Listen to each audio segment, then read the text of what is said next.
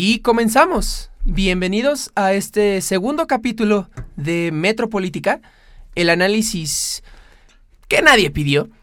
Eh, el día de hoy eh, me encuentro con Daniel, con Alejandro, mis compañeros de cabecera. Tus superiores, aclaremos. Mis patrones. El día de hoy vamos a hablar sobre la austeridad en la cuarta transformación. ¿Qué es la austeridad? Vamos a ver las diferentes perspectivas de cada uno de nosotros de qué es la austeridad, esta llamada austeridad republicana.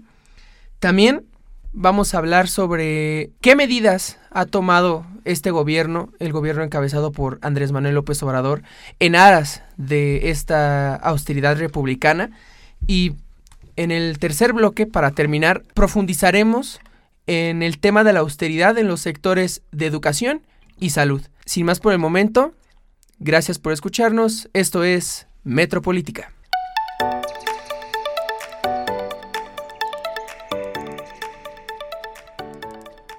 Bueno, como ya lo dijimos, el día de hoy hablaremos sobre la austeridad en este, en este gobierno.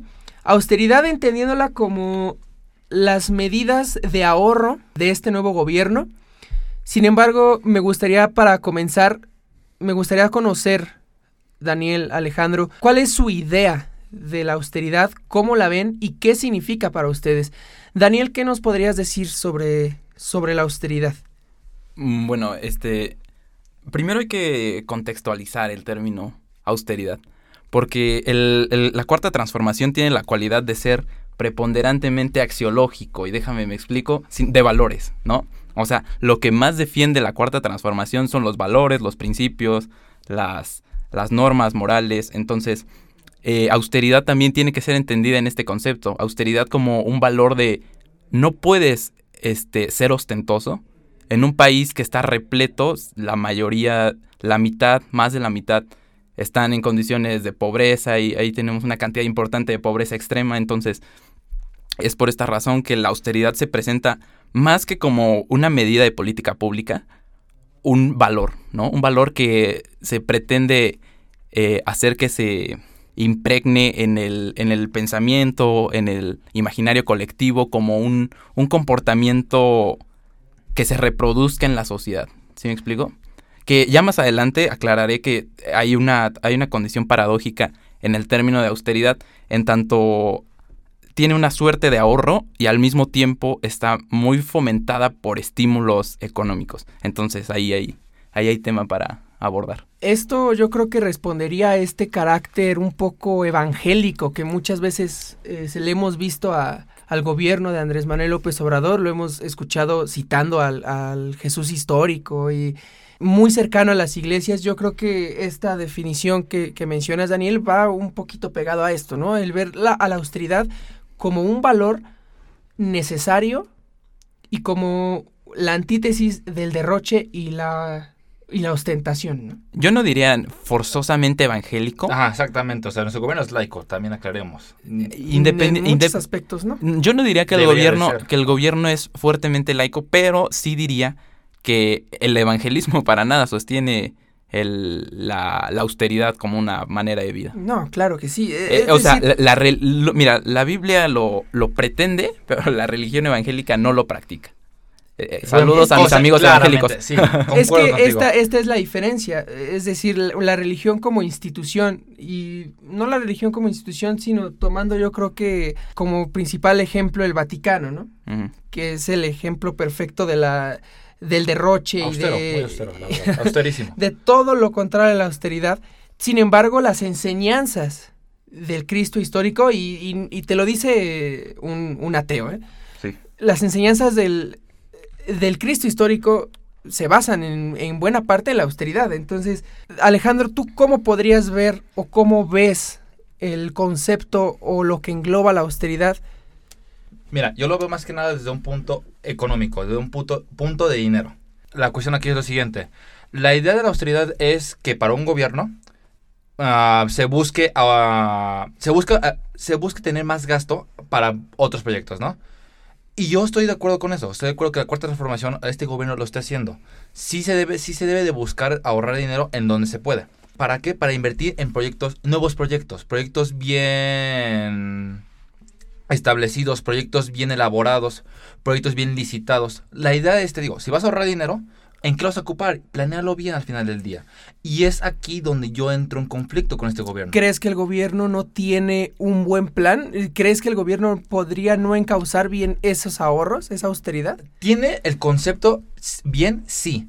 El problema es que yo creo que lo está haciendo demasiado rápido no está haciendo los estudios pertinentes, no está viendo cuándo tiene que ahorrar, cuándo no tiene que ahorrar, dónde se tiene que ahorrar, lo está haciendo apresurado como para demostrar que sí hay un cambio, sí está haciendo un cambio eh, en, sus seis meses, y está cometiendo muchos errores. Ya lo veremos más adelante con sectores de salud, en gobierno, en educación, pero yo sí creo que este gobierno está cometiendo ese error al final del día, de ahorrar dinero en, en, cosas que no debería de. Yo creo que tú, Daniel, tienes una concepción completamente contraria a esto, ¿no?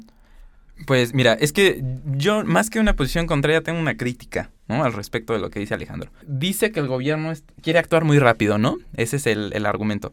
Y la pregunta es... Que se ha visto, que se ha visto con, como con prisa, ¿no? Claro, no, pero la pregunta es, tienes seis años para resolver una crisis económica, una crisis social, una crisis política que generó el régimen neoliberal, ¿no? Que le ha titulado así el, el gobierno de la Cuarta Transformación. ¿Cómo no va a tener prisa? ¿Sí me explico? Y ahora la pregunta es, de no hacerlo con esa presura, de no hacerlo con esa velocidad, ¿no sería también el, el pelo en la sopa? El, decir, no, pues este gobierno nada más no le echa ganas, no se apresura, no, no está motivado, no. o sea, nos engañó. ya sabes. ahí mi punto es el siguiente, es sí, pero yo creo que es mejor hacer las cosas bien que hacer las cosas más rápido.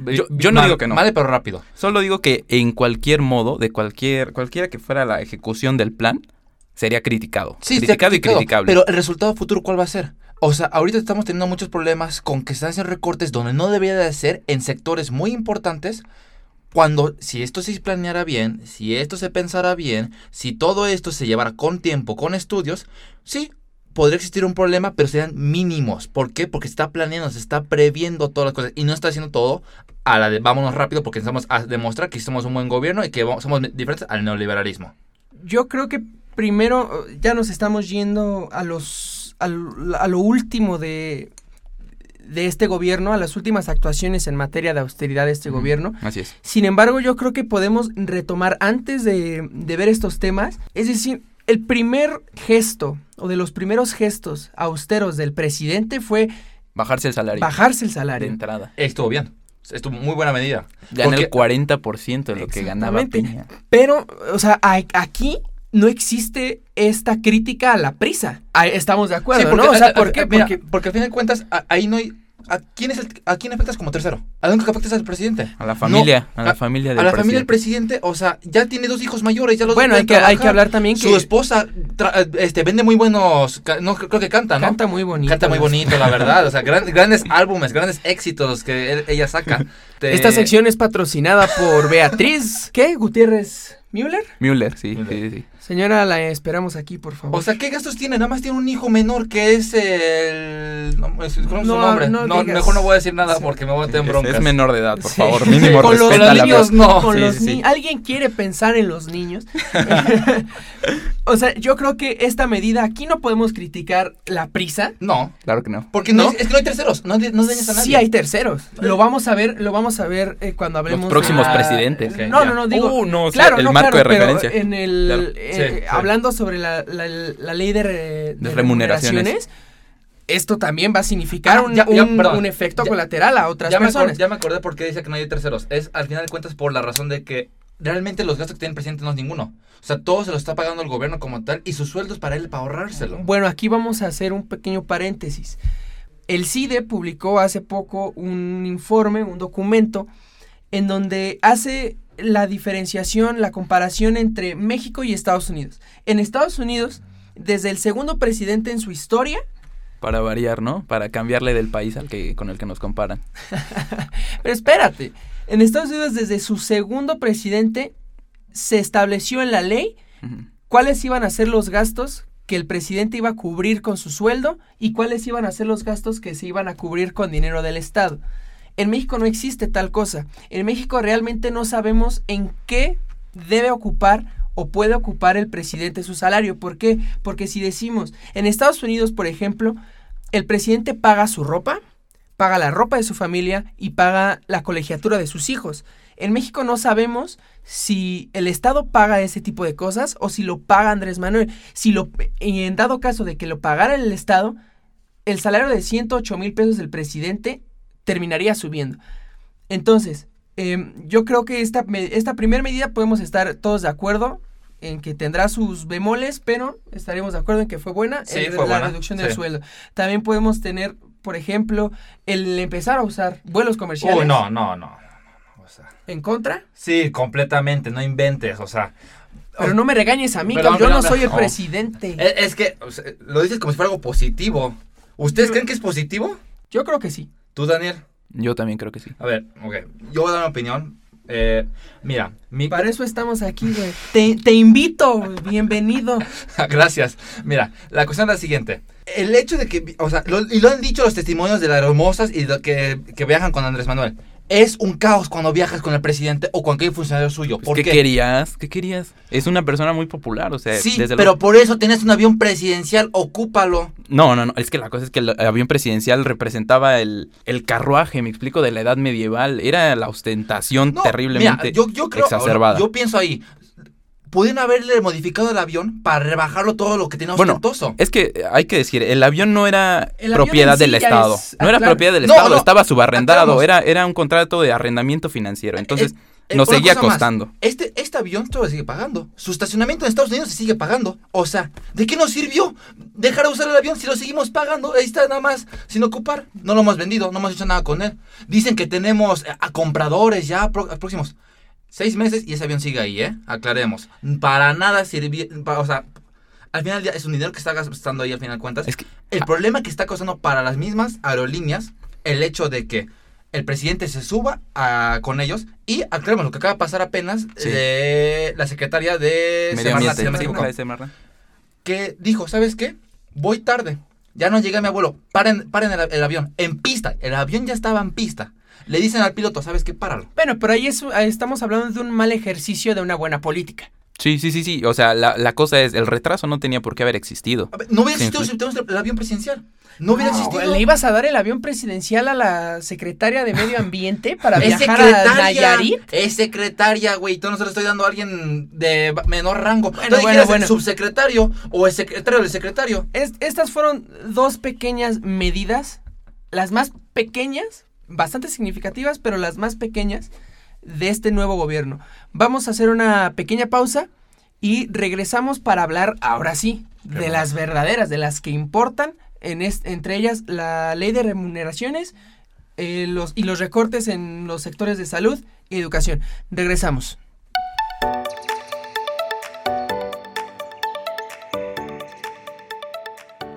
Y estamos de vuelta. Este es el segundo segmento eh, ya hablamos sobre qué es la austeridad, vimos algunas acciones que ha emprendido este gobierno en aras de la austeridad, pero vamos a empezar a ahondar en las importantes, en las que pegan, en las que, como tú decías Alejandro, afectan a otras personas. Por supuesto.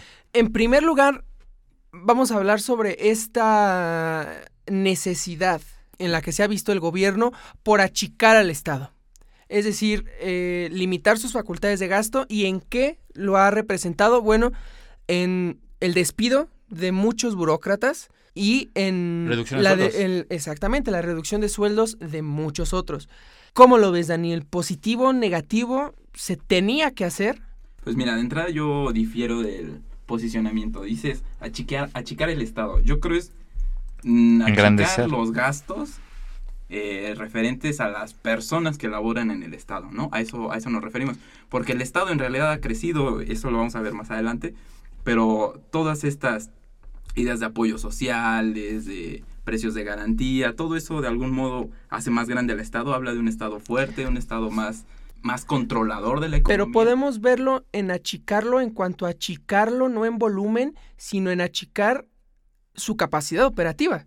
No, mira, yo lo... Sí, ahí sí, pero engrandeces, la, engrandeces el, el dinero que puedo gastar ahora. Exactamente. O sea, ayuda en una cosa en teoría, pero a la vez... Yo lo veo así, es, te estás deshaciendo del elefante blanco, ¿no? Que era la administración pública federal, que era una cosa... De oro. ¿eh? Burocracia de oro. Aparte, o sea, primeramente, la burocracia dorada con, no, bueno, salarios arriba de los 300 mil pesos. Los vales, todos los vales, todos los beneficios extra aparte del sueldo. Exactamente, o sea, la, la, la cantidad de beneficios que yo entiendo son funcionarios altos, de- deben de ser competitivos porque a lo mejor la iniciativa privada tiene como también muy buenas ofertas económicas, pero esto ya rozaba en lo obsceno, rozaba en lo obsceno la, la idea de usar helicópteros privados para ir Sí. a, a mi casa, o sea, es... eh, ya era necesario, era justo y necesario. Y al res bueno, te, te la dejo por ahí, entonces yo creo que es que sí, que era, que era necesario. El sector de donde se escuchó más este tipo de despidos fue en Hacienda Así y el SAT, Sí. que fueron por, por la importancia de estas dos instituciones, fue que causó mucho revuelo. ¿Por qué? Porque estamos hablando de austeridad. Si estamos hablando de austeridad, estamos hablando de dinero.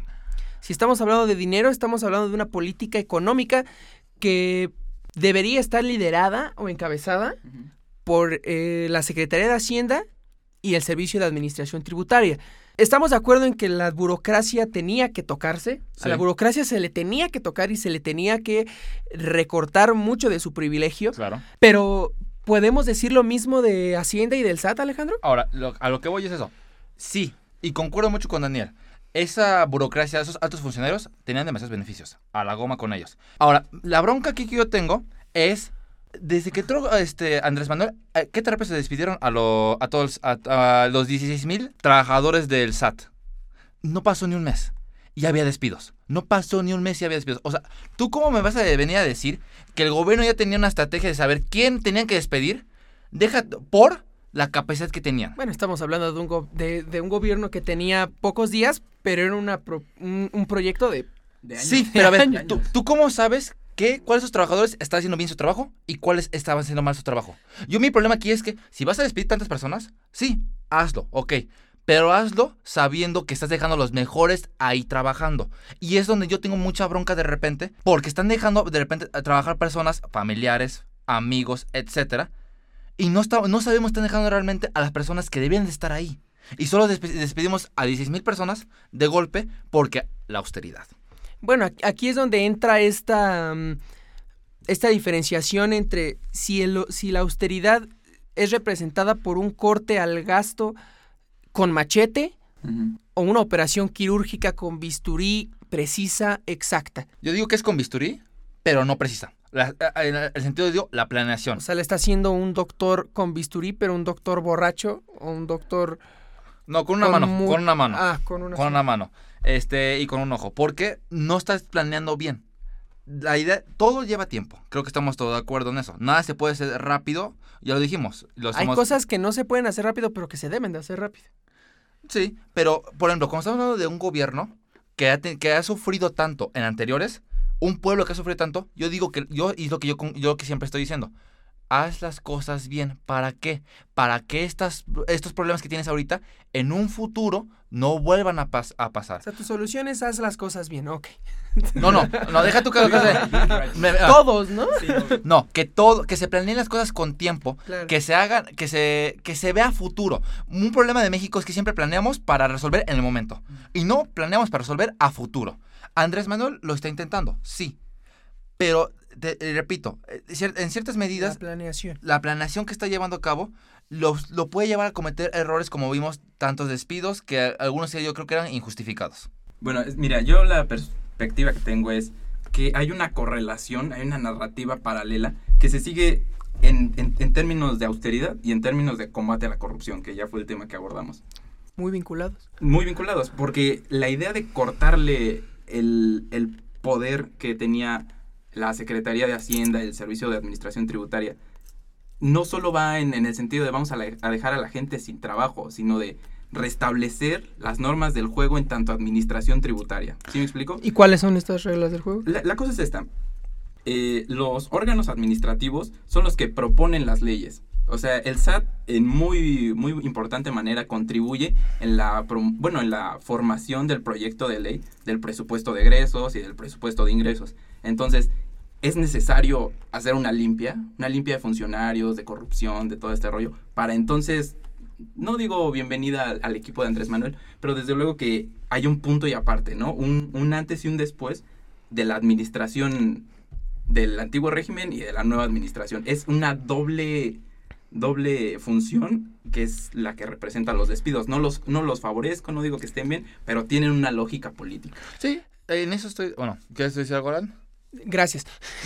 Es, que te veo muy ansioso, o sea, Solamente, eh, ok, entonces, ya hablando, digamos, en este tenor todavía de, de la austeridad a nivel gobierno, creo que debemos de tocar el tema más importante, El más ruidoso. el más ruidoso, el que causó más controversia, la ley de remuneraciones. Daniel, ¿es, ¿es esta ley lo que el gobierno quiere que veamos o lo que sus detractores quieren que veamos? Bueno, primero eh, quisiera empezar por decir que, el- más bien, darle a nuestros, a las personas que nos escuchan, una idea de qué es esta, esta ley de remuneraciones. Y es básicamente un, es una referencia a un artículo constitucional que ya llevaba años presente, que dice que ningún funcionario público puede ganar más que el presidente. Y esto empieza a hacer estragos y empieza a hacer ruido cuando el presidente decide bajar su salario al 40% del presidente anterior. Eso nos, nos presupone una cosa, que todos los funcionarios públicos que ganaban, estaban acostumbrados a ganar entre 300, 220, 250 mil pesos mensuales, pues nada, ya les toca ciento y pico, ciento y poquito Casi la mitad. Casi la, casi la mitad, si no es que la mitad o menos. Este, por ejemplo, podemos eh, tocar el caso de los ministros. de los ministros exactamente que andaban ganando arriba de 600 mil pesos. Más bonos, más aguinaldos, más todo lo que conlleva. Más una pensión vitalicia.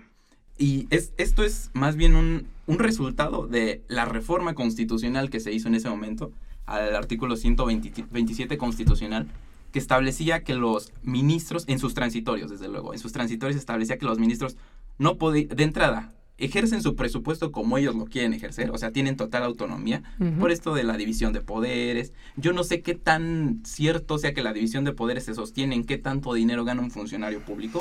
No, pero sí en sí cómo, eh, administra el dinero, ¿no? Es que el- es- esa es la excusa del Poder Judicial, porque ese es el, el poder más afectado, ¿no? La administración pública de algún modo le dicen, ¿le entras o no le entras? ¿Quieres trabajo o no quieres trabajo? Y no hay de otra, ¿no? Los legisladores, pues también, todos son de Morena, entonces ya le entraron. El problema es el Poder Judicial, que es donde hay intereses viejos, intereses que nunca Tan viejos como los ministros. Exactamente, no, pues los ministros 15 años duran en, el- en su encargo y ahora un juez que ha sido ratificado en su nombramiento es vitalicio, es hasta el bueno, hasta los 75 años, entonces pues nada más, ¿no? Por favor, un, un- un juez que alcanza 20, 30 años de servicio, que, que está acostumbrado a ganar 200 mil 300. pesos con tranquilidad, Si le quitas eso, obviamente ¿qué esperamos? va a no? ser difícil, ¿no? Entonces, a consecuencia de este descontento que existe en el Poder Judicial de la Federación, es que se han promovido cientos, miles de amparos en realidad, y acciones de inconstitucionalidad contra esta Claro. norma. Entonces, la discusión está viva, está, está en, el, en el aire, y los ministros van a tener que demostrar qué tan comprometidos están con la, con la forma de gobierno. En realidad, yo me, me siento optimista porque el presidente de la Suprema Corte, este Arturo- Sandoval. Arturo Saldívar. Saldívar. Arturo Saldívar. Este parece o ha demostrado en su poco tiempo que lleva en funciones estar con- comprometido con, con la Con una reforma en, el, en la Suprema Corte. Exactamente, Sí. sí, ya, ya ha habido cese de funciones de varios jueces que han incurrido en, en actos de corrupción. Entonces, al parecer, la discusión, les digo, sigue ahí. Y al parecer, el proyecto de ley, yo creo, no estoy seguro si pasa, ¿eh? Pero, Alejandro, ¿es positivo, negativo? ¿Debemos de verlo como, como algo que necesitamos? Esta ley sí. Te voy a decir por qué. Como lo dijo Daniel, ya había un precepto, ya había una planeación anterior. Anteriormente ya se decía que ningún funcionario podía ganar más que el presidente, en teoría, si no me El equivoco. problema era cuánto. Era exacto la cantidad. Ahora, Andrés Manuel se baja el, el- se baja el sueldo. Y al final de cuentas, ¿a quién termina afectando? Termina afectando a los funcionarios públicos altos. O, en dado caso, a los ministros, como dijimos ahorita, que ganaban muchísimo dinero. Y aquí yo digo que sí debería, que sí está muy bien. ¿Por qué? Tenían, llevaban una vida de lujos. Y ahí ya va a haber un tope. ¿Sabes que Hasta aquí llegamos. Y como lo dijo Daniel anteriormente en el último bloque, él lo mencionó. Estamos en un país lleno de desigualdad social, donde gran parte de la población está en pobreza y al menos estoy casi, casi seguro que el 25% de la, sociedad está en ex- extrema pobreza. Nada más que hay que voltear a ver al sur del país. Y vemos a estos, a estos tipos ganando 600 mil pesos mensuales. Y recuperamos yo un, po- un poco del tema de la corrupción, ¿no? Porque yo creo que este, ¿cuál era el argumento que se usaba, que se ha usado siempre para justificar los grandes salarios? Que una persona rica no roba. Que una persona rica no se corrompe, que aunque a un juez rico nadie le va a poder llegar a ofrecer más dinero del que gana para obtener una sentencia favorable. Una falacia terrible. Falacia terrible Mal, y que en la mal. práctica es, es un chiste. Entonces, ¿De qué depende que el juez no se corrompa? De sus valores, no de cuánto gane. De eso debería depender. Y algo bueno que podemos retomar de esta, com- como, bien lo decía eh, Daniel, va, va a depender de si, no de que la Corte se alinee, porque eso jamás debe de pasar. O sea, la, la la Suprema Corte de Justicia se debe de mantener no autónoma e independiente. a- no alinear, a- no, no alinear al gobierno, pero sí a sus valores. Sí a sus no- valores. no No, no, no, no, no, no, claro que no, claro que no. No queremos eh, que haya un, un court packing como, Sí, como en Estados Unidos. Exactamente. Pero bueno, yo creo que podemos dejar este segundo segmento aquí. Regresamos, vamos a pausa y regresamos para hablar sobre, yo creo que las dos medidas más, Peor planeadas de este gobierno. más peor planeadas, gracias Alejandro, No, bueno. las, peor español. planeadas Sí. en cuanto a austeridad. Los recortes en salud, Y en, Y en educación, educación. y cultura. Deja tú, no. ¿están de acuerdo? Venga. Vea. va, va, va, Regresamos.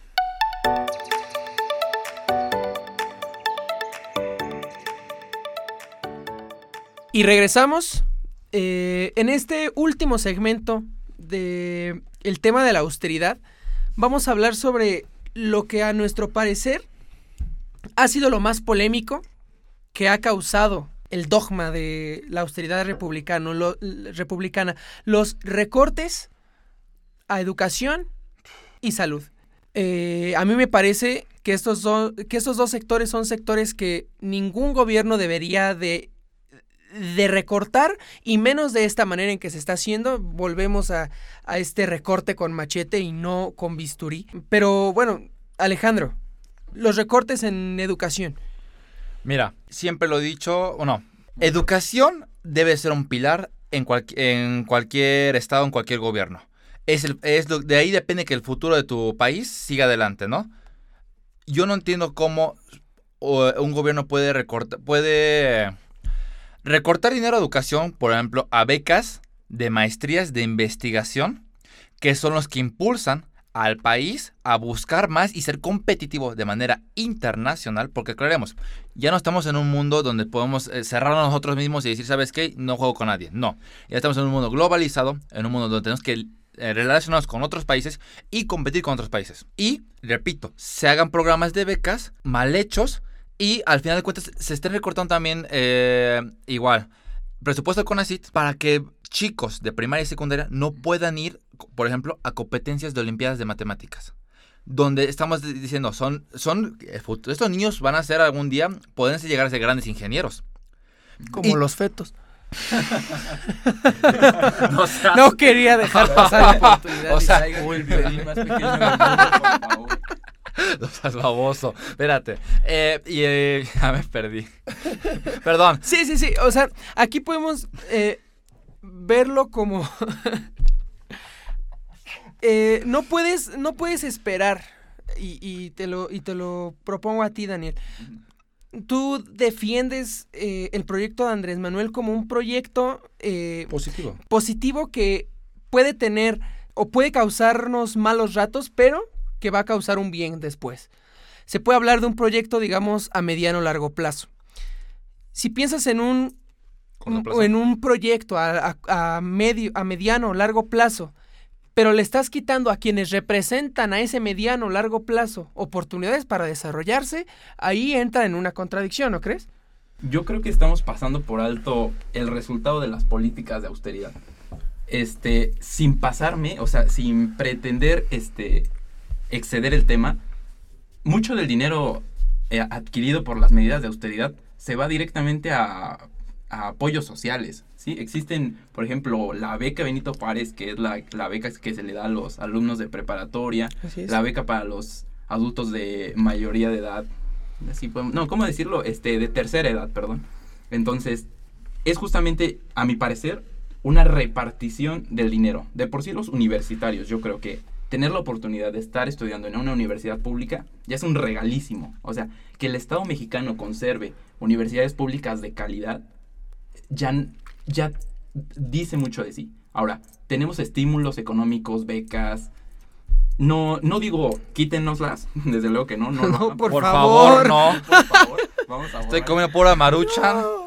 Pero lo que digo es, se está re- reacomodando Pero la- mal. las personas que van a percibir este dinero. Mi- Y, y en est- y en esta lógica de reacomodo de ingresos, más bien de egresos del gobierno y ingresos de la población, existe este, este juego de reactivar la economía, de- del, del círculo del retorno del dinero. Reactivar la economía. ¿Ya viste cuánto vamos a crecer es este trimestre? Digo, este, este, año- este año anual. El Banjico nos acaba de bajar la estadística. Íbamos a crecer ahora del punto 8 al 1.8. Y se esperaba Al revés. crecer. No, no, sigue. No. Se, esperaba crecer 2.1. Ah, Y ya se bajó a 1.8. ok, ok. Y aclaramos, el presidente dice que vamos a crecer 4%. No sé dónde saca los números. Pero como tú dices, sí, está bien que todo ese dinero se, re- se reestructure y se eh, enfoque. Redistribuya. Ah, gracias. ¿Cuál es el problema? Planéalo bien.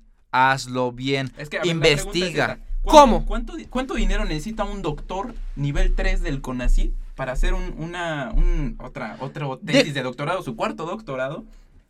¿Qué tanto necesita él? 200, tre- no, no, eso es mucho. Pero ¿qué tanto necesita 12, 13 mil pesos mensa- mensuales, 14, 15?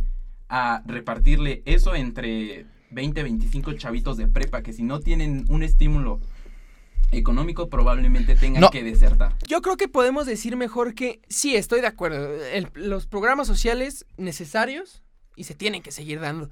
Sin embargo, cuando lo pones de esta manera, cuando comparas las necesidades de un doctor a las necesidades de un estudiante de preparatoria, yo creo que no, no, no están en, en la misma melodía, ¿no? No están en, en el mismo tenor. ¿Por qué? Porque hemos visto muchas publicaciones de, de, de, much- de muchos jóvenes y no, no lo necesitamos ver ese tipo de publicaciones. Sabemos en qué nos gastamos el dinero. Ustedes. Sabemos en qué nos gastamos el dinero. Yo una laptop. ¿Qué digo? Debería de ser así. amigo, Debe-. Debería de ser así. Pero yo creo que si bien pu- puedo estar de acuerdo en que en que Daniel tiene razón, es en muchos casos es una redistribución. Yo digo que hay que llegar a un punto medio. O sea, no O sea, medio distribuye, medio se lo quitas y a, medio lo a corto plazo, a corto plazo. La idea de Andrés Manuel es elevar la, a reactivar la economía, ¿no? No, no, no, e impulsar No, a, e impulsar que más- los jóvenes sí, se sí. en la pero a ver, escuela. el nivel de deserción entre preparatoria y universidad está Pero tremendo. haz un proyecto a largo plazo. ¿A qué voy yo? El primer año, o sea, el primer año de gobierno. o sea, tú ¿qué? me quieres decir que quieres puros doctores. Un No, no, no. doctores. Un punto Eso medio. Tú dijiste, 10 mil pesos le dan al doctor para estu- estudiar. No, no, o sea, es, es un decir. Es un o sea, decir, por las No, sí lo he visto. Para, doctores no, 12, 13, para 15 maestrías sí he visto que eran 10 mil eh, se- ah, mensualmente. Imagínate doctorado. La mitad, la mitad de ese dinero. beca de intercambio. Mi punto es el siguiente, espérame. En primero, en primera instancia, para eh, no afectar ni a un lado ni a- y ayudar al otro, parte la mitad. 5 mil pesos te voy a darle al de doctor.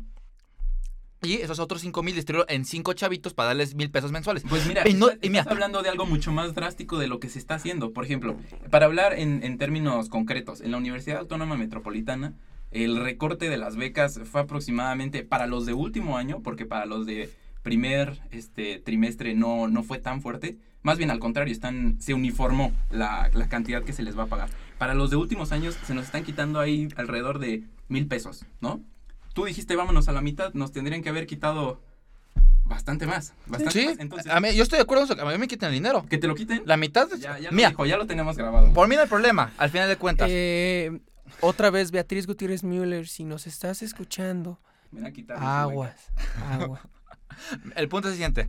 Este, si, va, si, si la mitad de dinero va a ayudar, ya sea a impulsar un proyecto de investigación o a ayudar a un chavito de prepa, adelante, quíteme la mitad del dinero. Pero háganlo a mediano plazo, planeenlo bien. No quieras, como dijo este Alan, de machetazo cortarle todo el dinero a los de investigación y darle todo el dinero de golpe a los a prepa. Ahora, también, Daniel, el decir que todo el dinero de todos los cortes, de toda esta austeridad, se va a becas y apoyo social es una mentira. Es una mentira. ¿Por qué? Porque ¿cuál es la prioridad de este gobierno? ¿El rescate de Pemex?